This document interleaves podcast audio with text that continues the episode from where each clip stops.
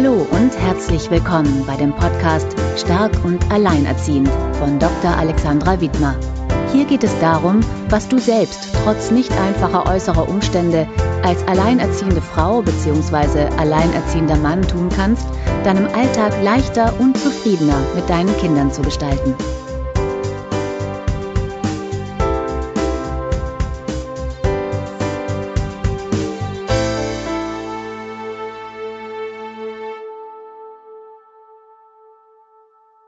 Herzlich willkommen bei Stark und Alleinerziehend. Mein Name ist Alexandra Wittmer und ich freue mich, dass du wieder dabei bist und zuhörst. Heute habe ich zu Gast Bea von Toller Bea. Sie ist Schulgründerin, Bildungsunternehmerin und Bloggerin und ich fühle mich ganz doll geehrt, äh, ja, dass ich dich hier einladen durfte. Hallo. Hallo Alexandra, vielen Dank. Ich fühle mich ebenso geehrt und ähm, bin gespannt, was du für Fragen stellst. Genau, ich bin nämlich auf dich aufmerksam geworden, weil du bei Edition F einen offenen Brief an Paare geschrieben hast, die sich trennen und ähm, dieser Artikel hat mich sehr beeindruckt. Da hast du nämlich einen Satz erwähnt, reißt euch zusammen, nein, ähm, reißt euch auseinander, um weiter zusammen an einem Strang zu ziehen, damit es euren Kindern gut geht. Und ja, du hast sehr dafür plädiert, alles sozusagen an einem Strang zu äh, ziehen. Aber das fällt ja vielen sehr schwer und da möchte ich gerne im Verlauf mit dir darüber sprechen. Aber bevor wir da hinkommen, würde ich mich erstmal freuen, dass du noch ein bisschen was von dir erzählst, äh, wann du alleinerziehend warst, weil das ist ja schon ein bisschen her, oder? Das ist schon einiges her. Das war in den 90er Jahren. Also ähm, zu mir, ich bin ähm, extrem früh Mutter geworden mit 21 Jahren. Ähm, da muss ich ein klein bisschen ausholen in meiner Geschichte. Also erstmal muss ich ähm, allen Zuhörern erzählen, äh, woher mein Akzent kommt. Ich bin in Rumänien geboren und mit Rumänisch und Französisch aufgewachsen. Ich bin mit 15 Jahren nach Deutschland geflohen und habe die Sprache gelernt. Und ja, nur sechs Jahre später war ich ein junger Mensch äh, auf der Suche nach einem richtigen Studium und wurde schwanger und äh, habe ein Kind sehr früh bekommen mit dem Mann, der zwar damals die Liebe meines Lebens war, aber zwei Jahre später war er nicht mehr die Liebe meines Lebens und ich auch nicht mehr seine. Und ähm, wir waren aber Eltern. Und da ähm, fing das Ganze an. Wir haben uns entschieden, uns zu trennen. Und als erstes war für uns ganz wichtig äh, zu sagen, wir versprechen uns in die Hand, so richtig mit Handschlag und ganz offiziell, dass äh, das Wohl unseres Kindes am wichtigsten ist vor allem anderen. Ich war 21, er war zehn Jahre älter, das heißt auch schon eine reifere Persönlichkeit, 31. Und ähm, ja, deswegen haben wir uns überlegt, was tun wir alles, damit unsere Trennung und unsere verletzten Gefühle und unser Ego nicht überhand nimmt und ähm, dieses kleine Würmchen, der unsere war, dem es gut geht. Ja, also das finde ich schon mal sehr, sehr erstaunlich. Du warst ja wahnsinnig jung und hast parallel zu der Zeit, als deine Tochter geboren wurde, studiert, oder? Ich äh, war mitten im Studium ich habe auch mhm. äh, veranlasst durch mein Kind. Ich glaube, das äh, hat mir so einen anderen Blick auf mein Studium gegeben. Ich habe auch mein Studium gewechselt. Ich habe erstmal Wirtschaftsingenieurwesen studiert und äh, habe dann festgestellt, dass da nicht meine Leidenschaft äh, in diesem Studium steckt. Habe ein Vordiplom schnell gemacht und äh, habe mein Studium gewechselt, bin an die Universität der Künste gegangen, habe dann Kommunikation studiert. Und alles parallel mit dem Kind? Natürlich, alles mit Kind. Ähm, ich habe immer gelacht und habe gesagt, wir machen Diplom zusammen. Jetzt äh, muss ich aber auch sagen, in meinem Werteset, so wie ich aufgewachsen bin, diese rumänisch-französische Erziehung, war das Thema Mutter bleibt zu Hause bei den Kindern einfach gar nicht drin. Also Mhm. Es war für mich komplett undenkbar, dass ich nicht auch meine Ziele verfolge. So habe ich das in meiner Familie erlebt, so habe ich das in meiner Kultur erlebt, dass da mhm. plötzlich ein paar Leute sagten, so nach dem Motto, ja Gott, warum studierst du denn überhaupt noch? Da habe ich die so mit größtem Missverständnis angeguckt und habe gesagt, warum nicht? Und mhm. ähm, das war vielleicht, ich hatte gar nicht den Blick auf diesen vielleicht so sehr deutschen Glauben, eine Mutter hat bei ihren Kindern zu bleiben und sich um ihre Kinder zu kümmern.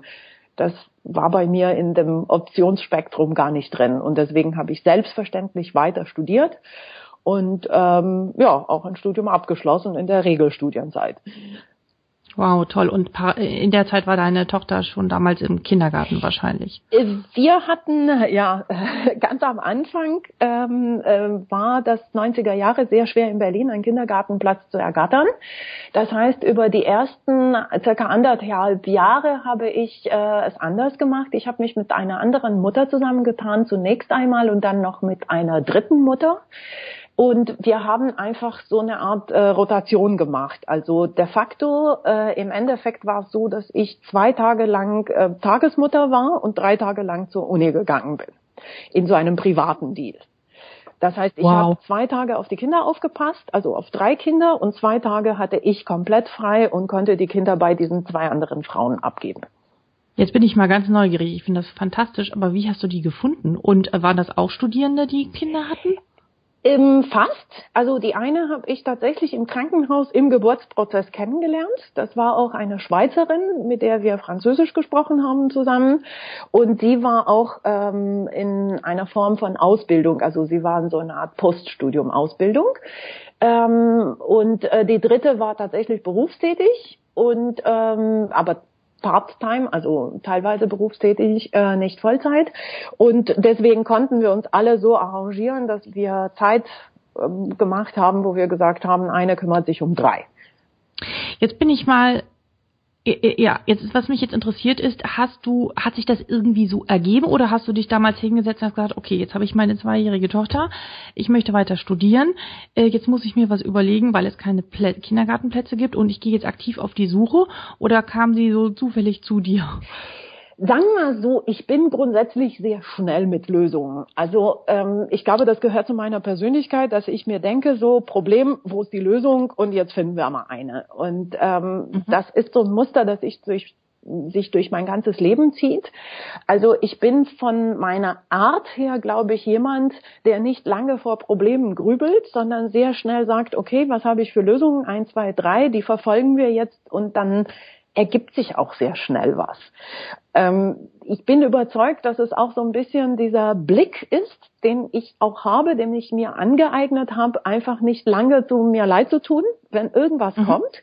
Ob es jetzt mhm. Trennung, Scheidung, irgendwas, dass ich nicht denke, oh Gott, und wie schlimm und meine Pläne sind futsch und oh Gott, sondern dass ich denke, okay, hier sind wir was kommt als nächstes, wo ist das Lösungspotenzial und jetzt finden. Und deswegen habe ich im Leben auch die Erfahrung gemacht, dass das eigentlich dann klappt. Und plötzlich stehe ich da mit dem Problem und frage fünf Leute und von diesen fünf Leuten ist einer, der sagt, ja super, mache ich mit. Aber da gehört wahnsinnig viel Mut zu, oder? Ähm, Mut ist für mich äh, nicht einfach äh, keine Angst zu haben, sondern Mut mhm. heißt es, Angst zu überwinden. Also klar, es kostet immer Überwindung, einfach sich mal hinzustellen, zu sagen, ich bin gerade in einer Scheißsituation und ich möchte rauskommen und ist noch jemand von euch auch in einer Scheißsituation und können wir das zusammen lösen. Deswegen, ich muss auch sagen, retrospektiv, ich habe mich nie als alleinerziehend bezeichnet. Das mhm. ist vielleicht das, was äh, vielleicht ganz so gegen dein Thema geht, aber nicht ganz. Nö. Ähm, Nö ich habe nie über mich gesagt, ich bin alleinerziehend. Auch wenn ich getrennt war, auch wenn ich komplett ähm, für das Kind auch mal zuweilen verantwortlich war, weil mein Ex-Mann sich damals auch für einige Jahre, das waren glaube ich zweieinhalb, äh, auch außer Landes begeben hat. Trotzdem habe ich nicht über mich gesagt, ich bin alleinerziehend, sondern ich habe immer nach Leuten gesucht, die mit mir miterziehend sein wollten. Mhm. Und ähm, ich wäre nichts gewesen ohne meinen Clan. Und genauso wie ich diese zwei Frauen gefunden habe, die äh, mit mir so eine Überbrückungslösung bis ich einen Kindergarten doch gefunden hatte, auch gefunden hatte, genauso äh, habe ich danach auch für die Betreuung nach dem Kindergarten Leute gefunden, wenn es mal doch länger an der Uni ge gebraucht hat. Also ich war immer in so einer Art Clan von Menschen, die zum Teil mit Mann, ohne Mann, mit Freund, ohne Freund waren, mit denen wir uns helfen konnten. So, jetzt mega verstachtelter Satz. Ich hoffe, das ja, alles, alles, alles gut. Ich, äh, ich finde das total. Also du hast ganz, ganz viele sehr, sehr wertvolle Sachen gesagt, die für viele Zuhörerinnen oder auch Zuhörer äh, ganz, ganz wichtig sind, weil ich berichte das jetzt aus den ganz vielen Mails, die ich bekomme, immer wieder. Viele fühlen sich ganz einsam und wirklich allein, ähm, weil sie sich erstens nicht trauen, andere Leute anzusprechen oder wenn sie andere Menschen um Hilfe bitten dann häufig gehört haben, nein, äh, ich kann nicht, ich habe keine Zeit und dann sehr schnell aber auch aufgeben, äh, dran zu bleiben und dann wirklich alles alleine wuppen. Und ich sage immer, das funktioniert überhaupt nicht, das schafft man gar nicht. Ähm, und dennoch diese Hemmung besteht, weil viele dann denken, ja, das könnte man, könnte ja als Schwäche ausgelegt werden, wenn ich jetzt mal nachfrage, oder? Sehe ich genauso. Ich finde es okay, auch mal schwach zu sein und es zuzugeben. Ich habe selber die Erfahrung gemacht, dass wenn ich mein Problem vor mir selber formuliere, dass ich es einmal sage, so einmal für mich selber, so was ist gerade mein Problem?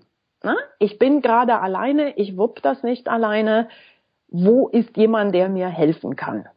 Dass ich meistens dann auch denke, für mich kann ich doch nicht die Einzige sein. Die werden, da hm. werden noch mehr da draußen sein, die auch das Problem haben. Und zwei Millionen. Ja, genau, zwei Millionen. Also die muss ich finden. Ähm, und das hilft mir immer, dass ich mir denke, kann mich doch nicht nur alleine treffen. Und dann fühle ich mich nicht mehr schwach, dann fühle ich mich nicht alleine, sondern ich denke, ich muss genau diejenigen finden, die auch dieses Problem haben oder ein anderes, wo wir uns ergänzen können. Und das hat mir immer geholfen, einfach zu sagen, erstmal Problem vor mir selber formulieren, sagen, was ist eigentlich konkret das Problem? Ich habe keine Zeit, ich habe kein Geld, ich bin gerade krank, irgendwas ist immer und dann die Leute mhm. zu finden, die auch ein Problem haben, zu sagen, okay, aus zwei Probleme machen wir minus ein Problem.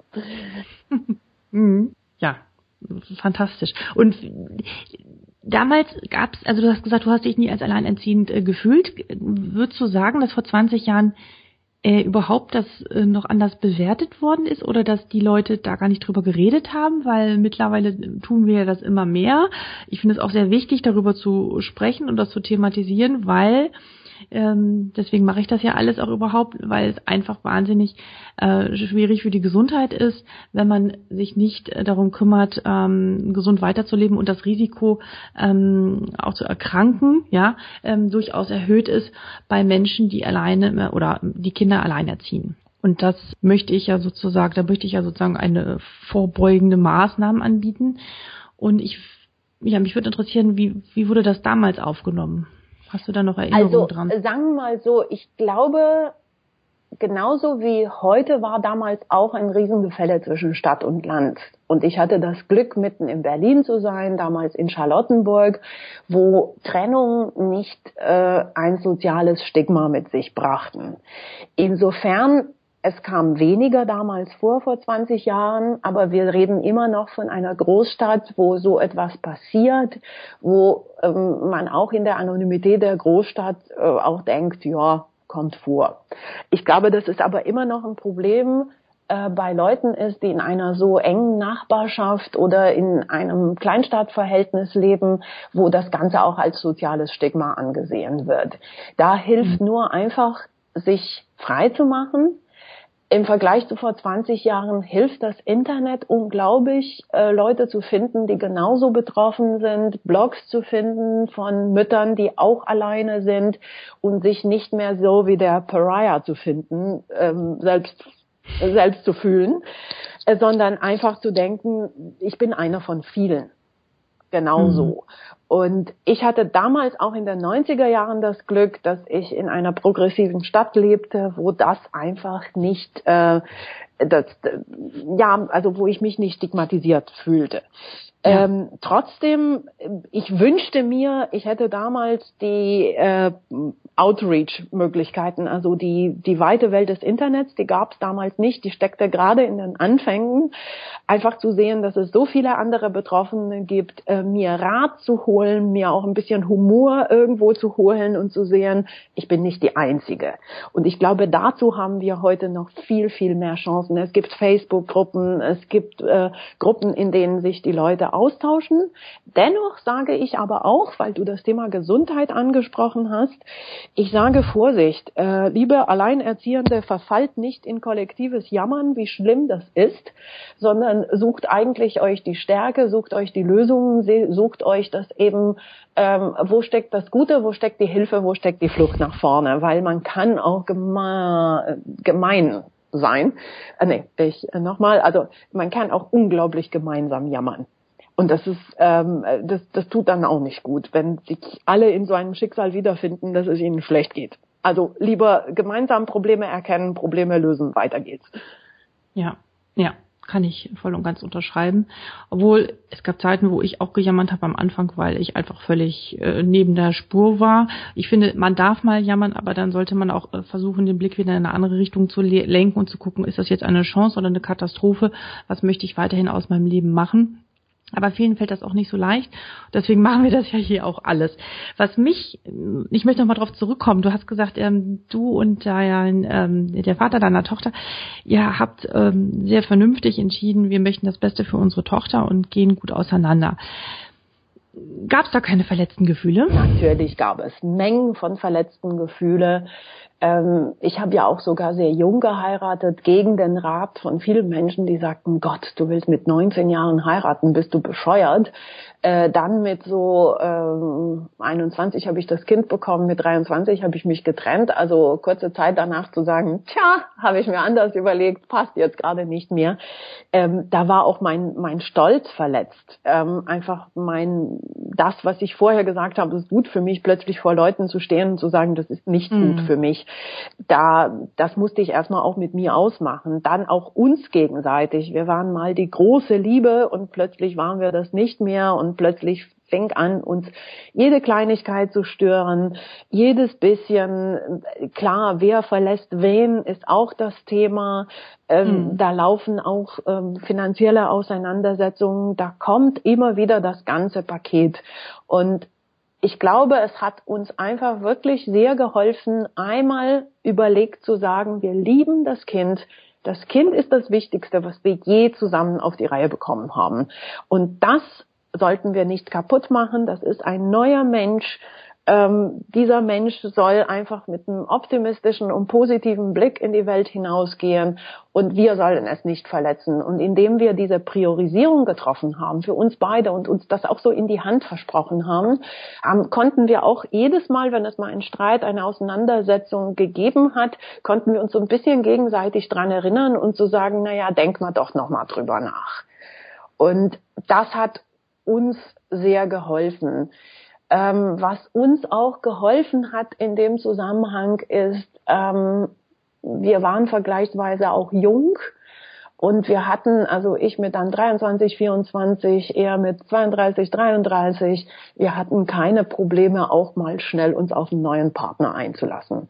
Das wurde nicht immer sofort ein Lebenspartner, aber äh, wir haben uns auch das zugestanden, uns selbst und gegenseitig zu sagen, wir gehen in neue Beziehungen. Ähm, es gibt auch sowas wie Liebe, es gibt auch sowas wie Flirten. Wir haben jetzt eine Sache beendet. Das Leben hält wahnsinnig viele andere Optionen und wir gönnen uns das gegenseitig. Und äh, da haben wir auch kein großes Bohai drum gemacht, sondern wir haben auch das gesagt, das ist drin, das erlauben wir uns, da sind keine verletzten Gefühle mehr und das hat auch sehr gut geklappt.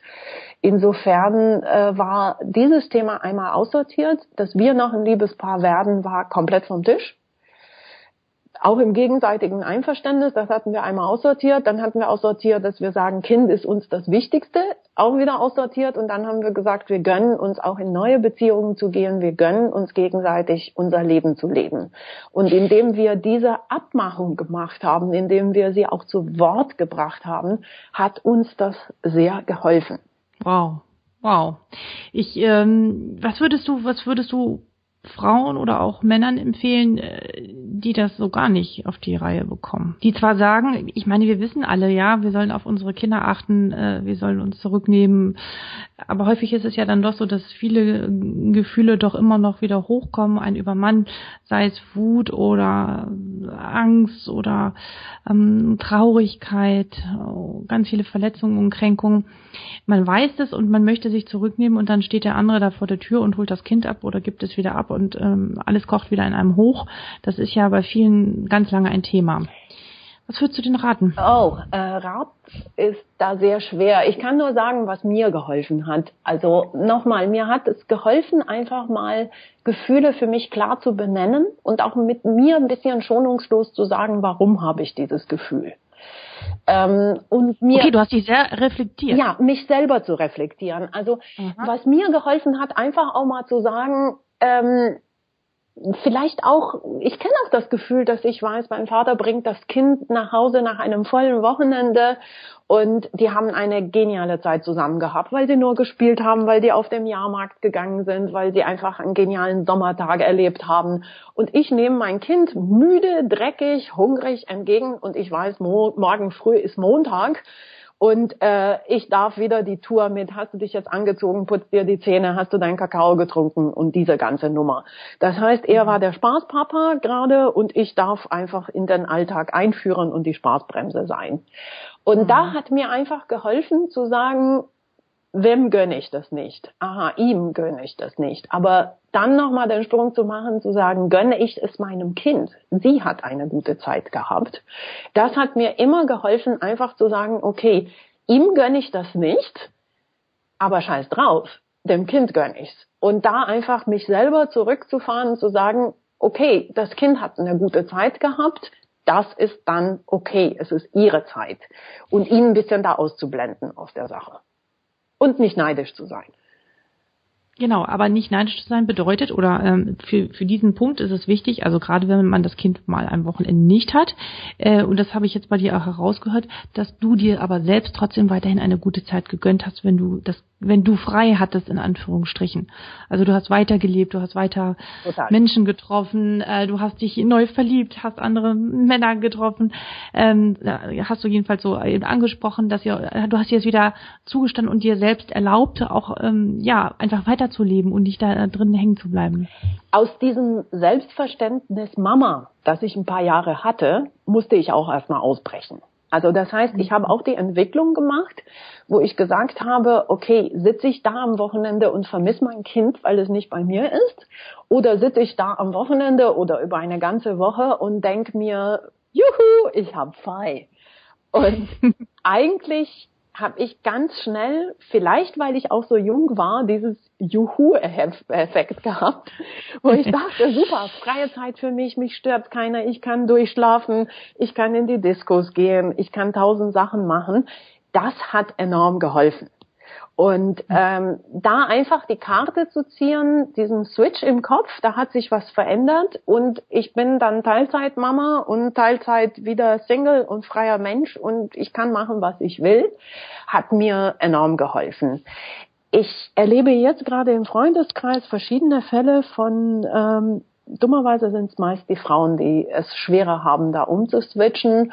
Und die sagen, oh Gott, wenn das Kind mal eine Woche bei Papa ist oder die Kinder, äh, fällt mir die Decke auf den Kopf, ich vermisse sie, ich frage mich, ob der Papa sich auch richtig drum kümmert und auch alles richtig macht. Ähm, das ist auch ein Entwicklungsprozess, ähm, der viel Selbstarbeit braucht, einfach zu sagen, nö, ich nehme mir, was ich bislang die letzten Jahre nicht hatte, ich nehme mir die Freiheit, ich mache Wellness, ich ähm, habe auch meine Affäre, mir geht's einfach gut in der Zeit. Und Super. ich denke mal, der Switch im Kopf muss einmal irgendwie stattfinden. Genau, also was du ansprichst, es hat viel mit Selbstreflexion zu tun, viel zu schauen, was woher kommen meine Gefühle und was wollen sie mir jetzt eigentlich sagen und wie kann ich mir in der Zeit Gutes tun. Was wie gesagt viele sich auch noch nicht erlauben. Und ich weiß, jetzt werden einige, die das hören, sagen, ja, aber ich habe ja nie frei und das, äh, ich habe ja gar keine Zeit, ich, äh, ich habe keinen Papa oder niemanden, der mir mein Kind abnimmt. Aber so wie ich dich verstanden habe, gab es auch mal eine Zeit lang, wo du auch äh, nicht die Hilfe vom Vater hattest, aber du hast es dir trotzdem gut gehen lassen, oder? Ja, total.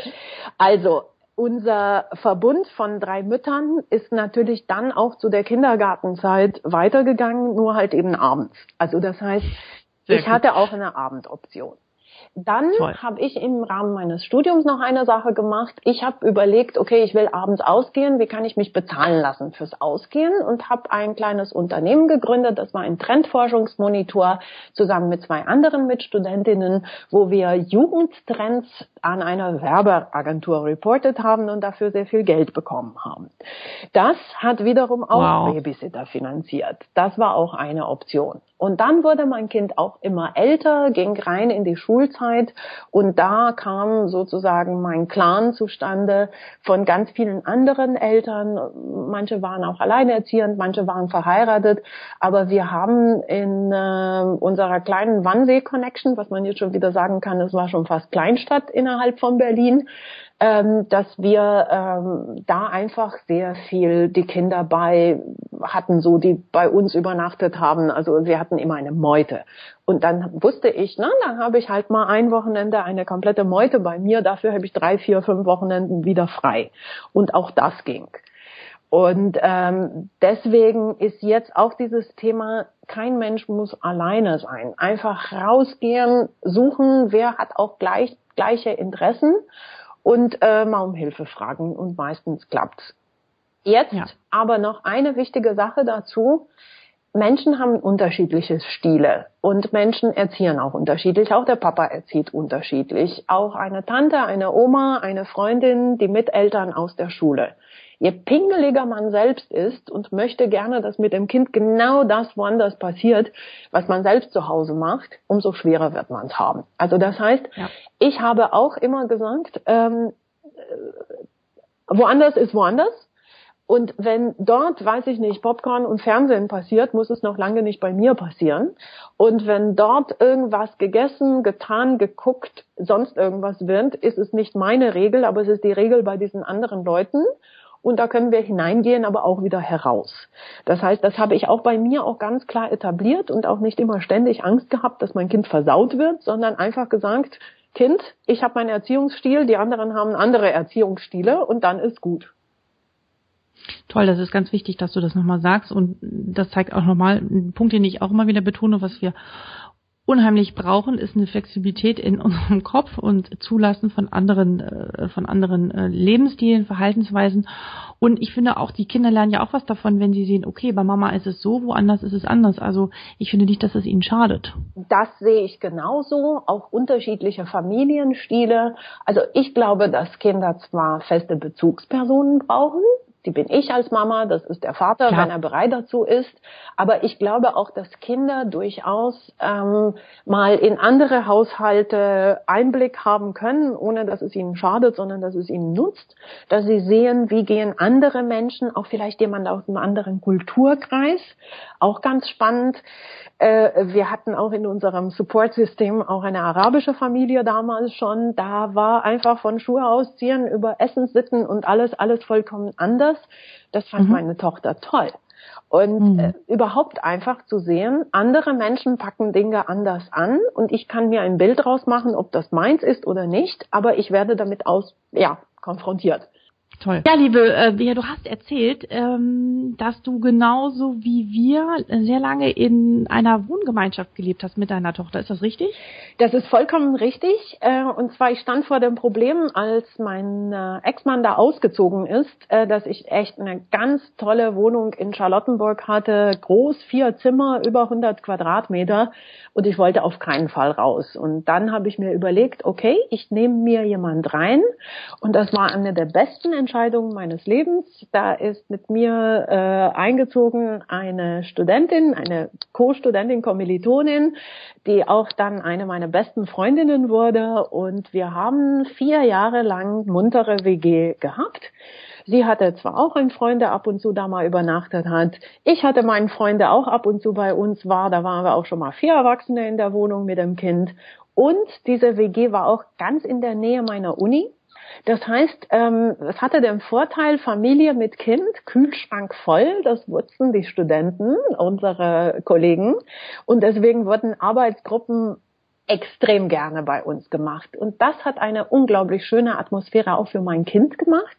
Zum Thema, ich bin nicht alleinerziehend, ich bin nicht allein, sondern wir hatten oft Gruppen von Studenten bei uns. Der eine kam mit der Gitarre und hat äh, meiner Tochter gute Nachtlieder mit der Gitarre gesungen wunderschön und wir waren alle unbeschwert und der Umgang mit einem Kind war echt ähm, richtig toll. Super. Ich kann das äh, absolut bestätigen. Ich wohne seit zwei Jahren mit äh, auch ein, einer jungen Studentin zusammen und meine Töchter lieben sie und ich finde es auch immer wieder schön, wenn wir zusammen essen und ich auch mal jemanden als Ansprechpartner habe abends und nicht nur immer mit, mit Kindern unterhalten kann. Und ich bei mir war es auch so, dass ich mir die Wohnung einfach hier in Hamburg gar nicht mehr leisten konnte. Und das war für mich auch nach wie vor die beste Lösung. Toll. Ja, finde ich auch. Einfach klasse. Gibt es ein Buch, das du äh, den Hörern und Hörern empfehlen kannst, wo du sagst, das ist ein Buch, das hat dich in deinem Leben, in deinem Denken beeinflusst oder dir geholfen? Ja, das gibt es das ist ein Buch, was mit jetzt Elternschaft direkt nichts zu tun hat, aber es ist mein absolutes Lieblingsbuch, was bei mir viele Klicks gemacht hat, von. Stefan Klein, die Glücksformel. Und ich kann mit Stolz sagen, dass ich dieses Buch gelesen habe. Das Buch hat mich fasziniert. Und dann hatte ich die Gelegenheit, auch den Autor kennenzulernen. Und inzwischen bin ich mit ihm sogar befreundet. Ähm, das Buch hat mir aber wahnsinnig viele Klicks beschert zum Thema, wie empfinden wir Glück? Wie machen wir uns selber auch mal unglücklich und wie können wir da rauskommen. Es ist ein Sachbuch, das sich aber so spannend wie ein Roman liest und ähm, ich habe es sogar auch mal vor kurzem sogar wieder gelesen. Ich habe das auch schon mal gelesen, aber vor langer Zeit. Muss ich noch mal reinschauen. Was ist äh, aus diesem Buch für dich die wichtigste Erkenntnis, wenn du uns sie verraten möchtest? Äh, absolut. Die wichtigste Erkenntnis aus dem Buch ist, dass das Glück nicht in den großen Entwürfen steckt, sondern in vielen, vielen Kleinigkeiten, die man in jeder Minute des Lebens, in jedem Tag finden kann. Und ähm, mir hat es gut getan, meinen Blick auch darauf äh, sehr bewusst zu richten und zu sagen, zum Beispiel bevor ich einfach eine doofe Aufgabe zu erledigen habe, tue ich mir was Gutes. Und was ist was Kleines Gutes? Das kann ein Milchkaffee sein, das kann einmal der Blick ins Blaue auf einen schönen Himmel. Wenn der es nicht gibt, dann mache ich ein Buch auf und gucke mir ein paar tolle Bilder an. Also dieses Thema, tut ihr immer was Gutes in kleinen Portionen. Und viele kleine Portionen ergeben ein großes Ganzes. Das war für mich die wichtigste Erkenntnis des Buches sehr, sehr wichtig und ähm, schön, dass du das nochmal so sagst, weil das Argument höre ich auch häufig. Ähm, ich habe ja gar kein Geld, um mir Gutes zu tun oder Zeit. Darum geht es, glaube ich, gar nicht. Äh, und das bestätigt das auch. Ähm, die guten Dinge müssen nicht immer unbedingt viel Zeit oder viel Geld kosten, sondern es können auch sehr viel kleine Dinge sein, die man aber sehr achtsam wahrnehmen kann. Ähm, zum Beispiel war ich vor kurzem mit meinen Töchtern ganz lange im Wald im Herbst spazieren und das war traumhaft schön und das tat wirklich gut und das war Glück. Genau solche Kleinigkeiten, die vielleicht mal auch sehr wenig Geld kosten oder äh, auch wenig Zeit kosten oder die man auch mit den Kindern äh, verbringen kann. Andererseits nochmal ein Tipp von mir vielleicht zu dem Thema, ich hasse es, solche Dinge zu sagen wie ich habe kein Geld, ich habe keine Zeit. Ich denke mir immer, Bär, äh, formuliere das anders. Äh, sag einfach, ich brauche mehr Geld, ich brauche mehr Zeit. Und Super. Wie finde ich das? Ja. Und meistens, wenn ich nicht gesagt habe, ich habe das nicht, sondern ich brauche mehr, habe ich auch sofort eine Lösung gesehen du hast den Blick immer sofort in die, du bist so lösungsorientiert, das ist so schön zu sehen oder zu hören. Total toll. Ich bin sehr, sehr begeistert. Ähm, ich, jetzt ist mir nur eine Frage eingefallen, das interessiert mich wahnsinnig. Falls du dazu etwas sagen möchtest, wie redet eure Tochter jetzt rückblickend über ihre Eltern, die das so versucht haben? Findet ihr das gut? Würde ich sagen, ja, Mama und Papa haben das gut gemacht? Eigentlich müsste man sie selber fragen. Die Gelegenheit mhm. kann ich dir sogar geben, weil die ist ähm, ein Mensch von 25 Jahren, was ihre Gedanken selber formulieren kann. Mhm. Ich glaube, im Nachhinein sieht sie alles sehr positiv. Sie hat mhm. gewiss auch einige Punkte und einige Erinnerungen aus der Kindheit, ähm, die sie auch als äh, Pain Points sieht. Und das geht ja gar nicht anders. Mir hat auch eine Kinderpsychologin genau. mal gesagt, irgendwann, eure Kinder werden immer was finden, was sie euch vorwerfen können. Ähm, man kann nie fehlerfrei erziehen. Deswegen, ich glaube auch, dass meine Tochter denkt, im Großen und Ganzen haben wir das richtig gemacht. Sie hat einen Papa, der, der sie liebt, den sie liebt ähm, sie hat ihre Mutter immer sozusagen als festen Fels in der Brandung gehabt. Sie hat auch eine liebende Familie. Auch Opa spielt eine sehr große Rolle für sie. Also das heißt, äh, ich habe selber keine Eltern mehr, aber auch die äh, Familie meines Ex-Mannes stand immer hinter uns, hat auch immer geholfen. Mein Kind war auch immer bei denen. Also das heißt, es sind nicht nur die Eltern, sondern auch die Großeltern haben da mitgezogen. Und ich glaube, wenn sie so über alles guckt, jetzt mit ihren 25 Jahren, denkt sie, ich habe eine gute Familie. Und ich glaube, dass das das Wichtigste ist. Schön. Gibt es ein, ein, ein Zitat, das du sehr gerne magst? Ja, ich mag das. Äh, es gibt viele Zitate, die ich mag, aber vielleicht äh, mein liebster ist von Dietrich Bonhoeffer und der lautet, den größten Fehler, den man im Leben machen kann, ist immer Angst zu haben, einen Fehler zu machen. Und super den liebe ich auch, weil ich glaube, dass das das Wichtigste ist, einfach zu sagen, okay, ich werde Fehler machen. Das passt jetzt auch zu meinem letzten Satz, auch in der Erziehung meines Kindes. Hauptsache, ich habe den Blick offen, ich kann die auch korrigieren und ich bin nicht ständig von Angst belämmert, da, dass ich Fehler mache. Wie bleibt, ich weiß gar nicht mehr, was ich sagen soll. Es ist ein tolles Abschlusswort, finde ich. Und ich ähm, finde es, äh, ja, ein, ein total wichtiges Zitat, besonders in dieser Lebenssituation, ähm, sich einzugestehen, ne, diese Fehler zu machen. Und was du auch gesagt hast, äh, fand ich nochmal gerade ganz wichtig, es gibt keine fehlerfreie Erziehung und äh, allein das zu hören nimmt, glaube ich, bei vielen schon ganz viel Druck raus, ähm, den sich äh, viele in dieser Lebenssituation machen, gerade weil sie denken, ach, jetzt muss ich besonders alles richtig machen. Genau, sehe ich genauso. Und äh, ich glaube auch, ähm, vielleicht auch nochmal wichtig, man kann mit Kindern, auch wenn sie jung sind, auch über eigene Fehler reden. Man mhm. kann auch Entschuldigung sagen. Mhm. Ähm, ich habe erfahren, dass je offener ich auch mit meinem Gemütszustand, ähm, mit allem gegenüber meinem Kind war, umso besser war das. Mit einer einzigen mhm. Einschränkung, und das steckte auch in der Abmachung mit meinem Ex-Mann, wir reden nicht schlecht übereinander. Ja. Und das aber auch ehrlich, wo ich auch gesagt habe, mein Schatz, ich ärgere mich gerade über Papa, das ist meine Sicht der Dinge, aber er ist dein Papa, er liebt dich und deswegen reden wir jetzt nicht drüber. Ja. Ja, ganz wichtig, kann ich so unterschreiben. Liebe Bea, jetzt möchte ich noch ganz am Schluss nochmal zu dir kommen und äh, zu deiner Webseite. Ich habe mich immer sehr gefreut, eine lange Zeit lang ganz tolle ähm, Bastelideen von dir zu bekommen, weil ich absolut, das ist gar nicht meine Stärke und ich habe schon so viel mit meinen Kindern gemacht und das hat mir sehr, sehr viel Spaß gemacht und das machst du auch noch. Vielleicht kannst du noch mal ein bisschen zu dir erzählen, was, äh, was du jetzt zurzeit machst. Also, nachdem äh, mein Business ähm, Tollerbox ähm, leider nicht erfolgreich am Markt war, wir mussten leider Insolvenz anmelden. Ähm, ich sehr schade finde. Ich habe diese Boxen sehr gemocht. Ja, ich bekomme immer noch so Zuschriften, sogar von Kindern, die sagen, ja Mensch, und schade, dass es die Tollers nicht mehr gibt und alles. Ähm, es war für mich auch ein Tiefpunkt, muss ich zugeben. Also auch wenn Fehler machen und scheitern und Juhu und alles äh, gehört zu Unternehmertum dazu. Äh, mich hat das sehr getroffen. Es war für mich wie ein eigenes Kind zu Grabe zu tragen, mir einzugestehen, ja. dass diese Firma nicht mehr weitergehen muss. Ähm, mhm. Was ich jetzt gemacht hatte, ist ähm, im Laufe der meiner Unternehmertätigkeit für Tollerbox, ich hatte angefangen zu bloggen. Und ich habe auch die komplette Mama-Blogger-Szene, Papa-Blogger-Szene, Eltern-Blogger-Szene so für mich entdeckt. Ich habe darin auch wahnsinnig viel Zuspruch, Support, Ideen gefunden und habe mhm. mich in diesem Bloggen auch in dieser Aktivität verliebt. Mhm. Und äh, was mir jetzt geblieben ist aus dem Ganzen, ist äh, de facto mein Bloggen und meine Community. Und die betreibe ich weiter. Ich kann mhm. jetzt äh, davon nicht leben. Ich bin auch nicht sicher, ob ich daraus etwas machen kann, woraus man leben kann. Schließe ich nicht aus, mhm. aber ich bin nicht sicher. Aber ich gönne mir derzeit einen sogenannten Working Sabbatical auf unternehmerische Aktivitäten bezogen.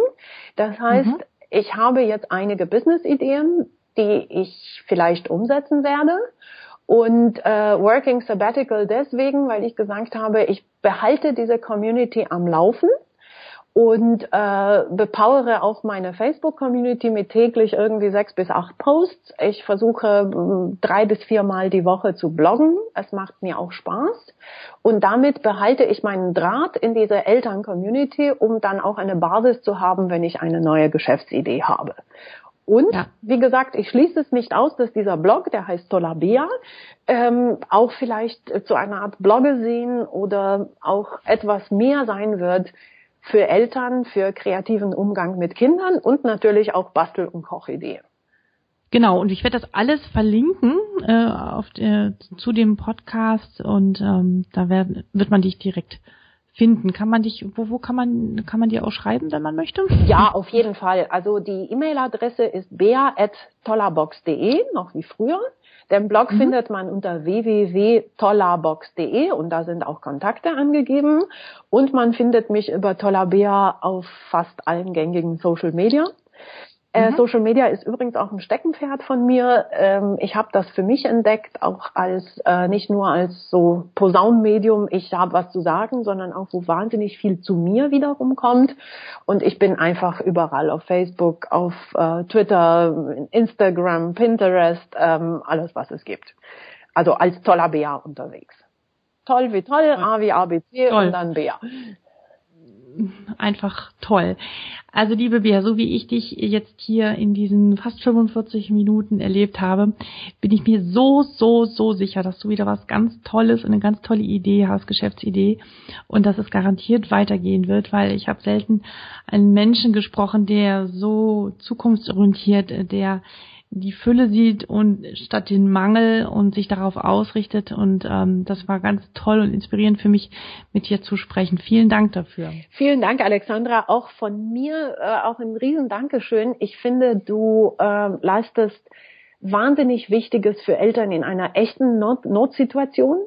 Ähm, und ich mag auch extrem, wie du auch deinen professionellen Blick, also dein, auch dein psychologisches Wissen mit einsetzt, um Erkenntnisse da rauszuschaufeln und weiterzugeben. Und natürlich werde ich das auch alles verlinken. Und äh, da werden bestimmt auch einige aus der Tolabea Community das für sich entdecken. Das ist schön. Vielen Dank. Liebe Hörerinnen und Hörer, ich hoffe, dir hat äh, unser Interview gefallen. Wenn du mir einen Gefallen tun möchtest, dann gebe mir bitte fünf Sterne bei iTunes, damit wir im Ranking, ich glaube, momentan bin ich Platz auf 5, Platz 45, ich möchte gerne erst unter die ersten zehn kommen bei den Podcasts, ähm, dass wir da landen, so dass viele andere uns finden werden und ähm, die Betroffenen sich immer weniger alleine fühlen, weil wir sind nämlich ganz viele und die Vernetzung darf immer größer und stärker werden. Vielen, vielen Dank und bis zum nächsten Mal. Tschüss.